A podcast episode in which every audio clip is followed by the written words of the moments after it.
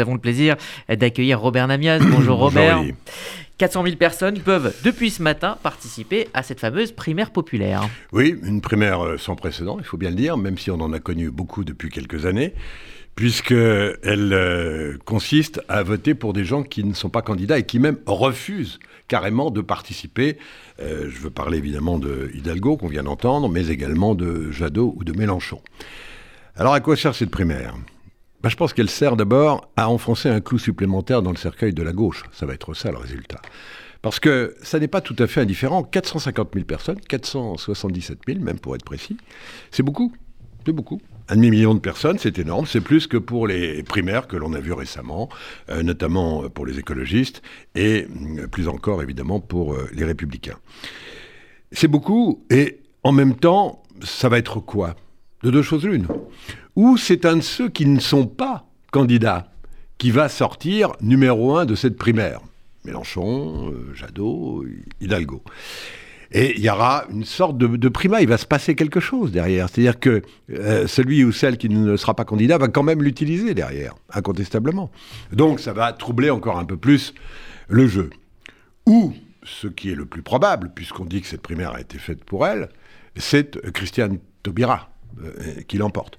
Auquel cas, eh bien, c'est simplement une candidature supplémentaire qui va déstabiliser encore un peu plus l'électorat de gauche. L'électorat de gauche qui euh, va devoir, d'abord, qui est-il Et qui va devoir choisir quand même entre sept candidatures. Sept candidatures pour, globalement, et tous les sondages sont d'accord autour de ça, pour 25% euh, du corps électoral. Cette candidature, vous faites le calcul, ça fait un poids moyen à 3,5, 4. Euh, Alors certains iront jusqu'à 8 ou 9, peut-être un peu plus. Euh, on parle de Mélenchon pour être au-delà de 10, on verra.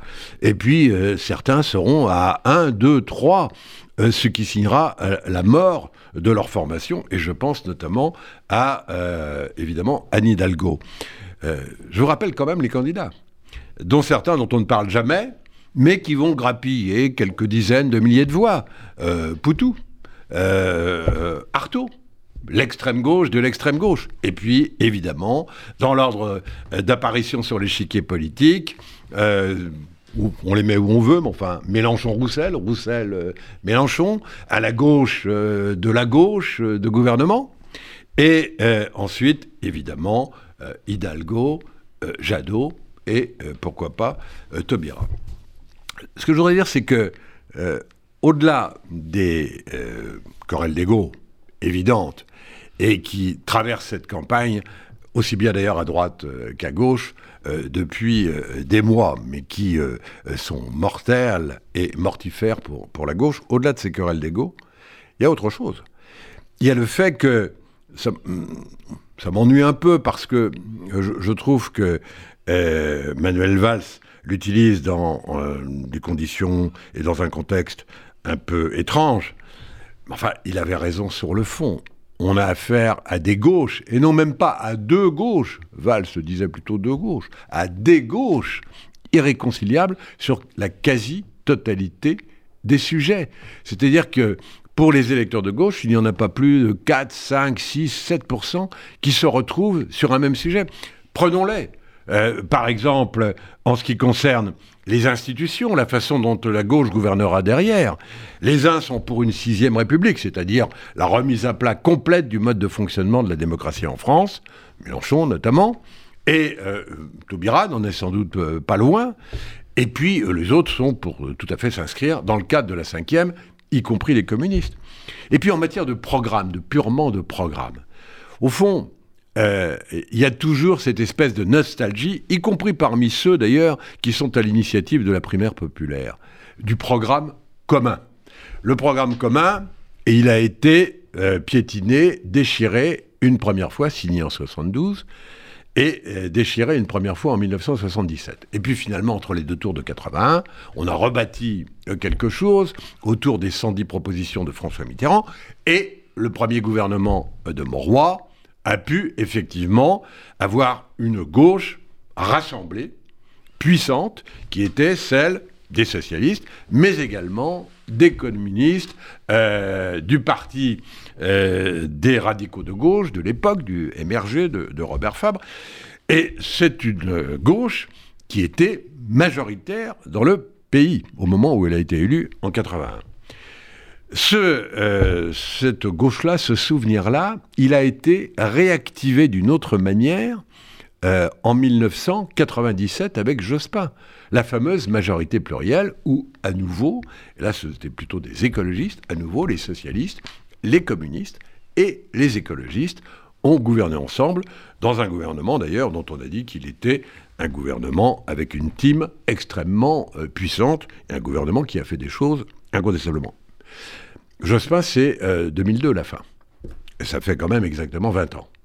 Depuis, l'espoir d'une gauche réunie s'est totalement volatilisé, euh, y compris lors de la présidence Hollande entre 2012 et 2017, euh, puisqu'on a vu qu'au contraire, même à l'intérieur de son propre parti, les frondeurs l'ont emporté et ont emporté François Hollande lui-même.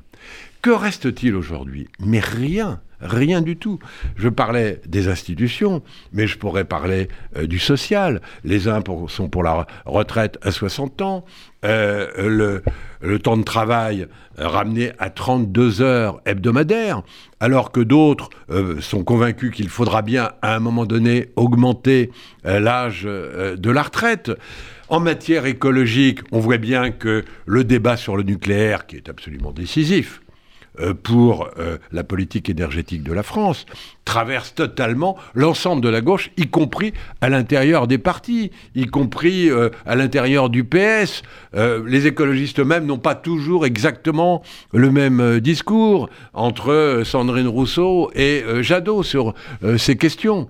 Et je ne parle pas de tout ce qui est sociétal, féminisme, pour en arriver finalement à une division qui vraiment est rédhibitoire et qui fait que ce sont des gauches irréconciliables, c'est le rapport au séparatisme, le rapport à l'islamisme, le rapport à ce qu'on appelle l'islamo-gauchisme, où on voit bien que là, il y a des antagonismes absolument euh, qui sont euh, euh, pas réconciliables du tout. Donc, une fois qu'on a fait ce tableau, on se dit que cette primaire populaire n'a strictement aucun intérêt sinon de euh, foutre un foutoir, parce qu'il n'y a pas d'autre mot, c'est le mot qui convient, supplémentaire à gauche, euh, que euh, la gauche qui n'a pas su se reconstruire pendant les cinq ans du premier mandat de, Macron, peut-être du, dernier, on verra bien, mais en tous les cas du premier mandat de Macron, elle n'a pas su se reconstruire. Va-t-elle se reconstruire face à un, autre mandat d'un autre candidat, ou Macron, ou la droite, l'extrême droite, j'en doute euh, on verra bien. Ce qui est sûr, c'est que à un moment donné, parce que la gauche, ça existe quand même. Les valeurs de gauche, ça existe. Sauf qu'il faut qu'elles soient incarnées. Par qui vont-elles être incarnées réellement et autour de quelles thématiques suffisamment rassembleuses? J'ai une piste. Ce sera une gauche forcément tournée vers l'écologie. Euh, mais au-delà de ça, tout reste à construire.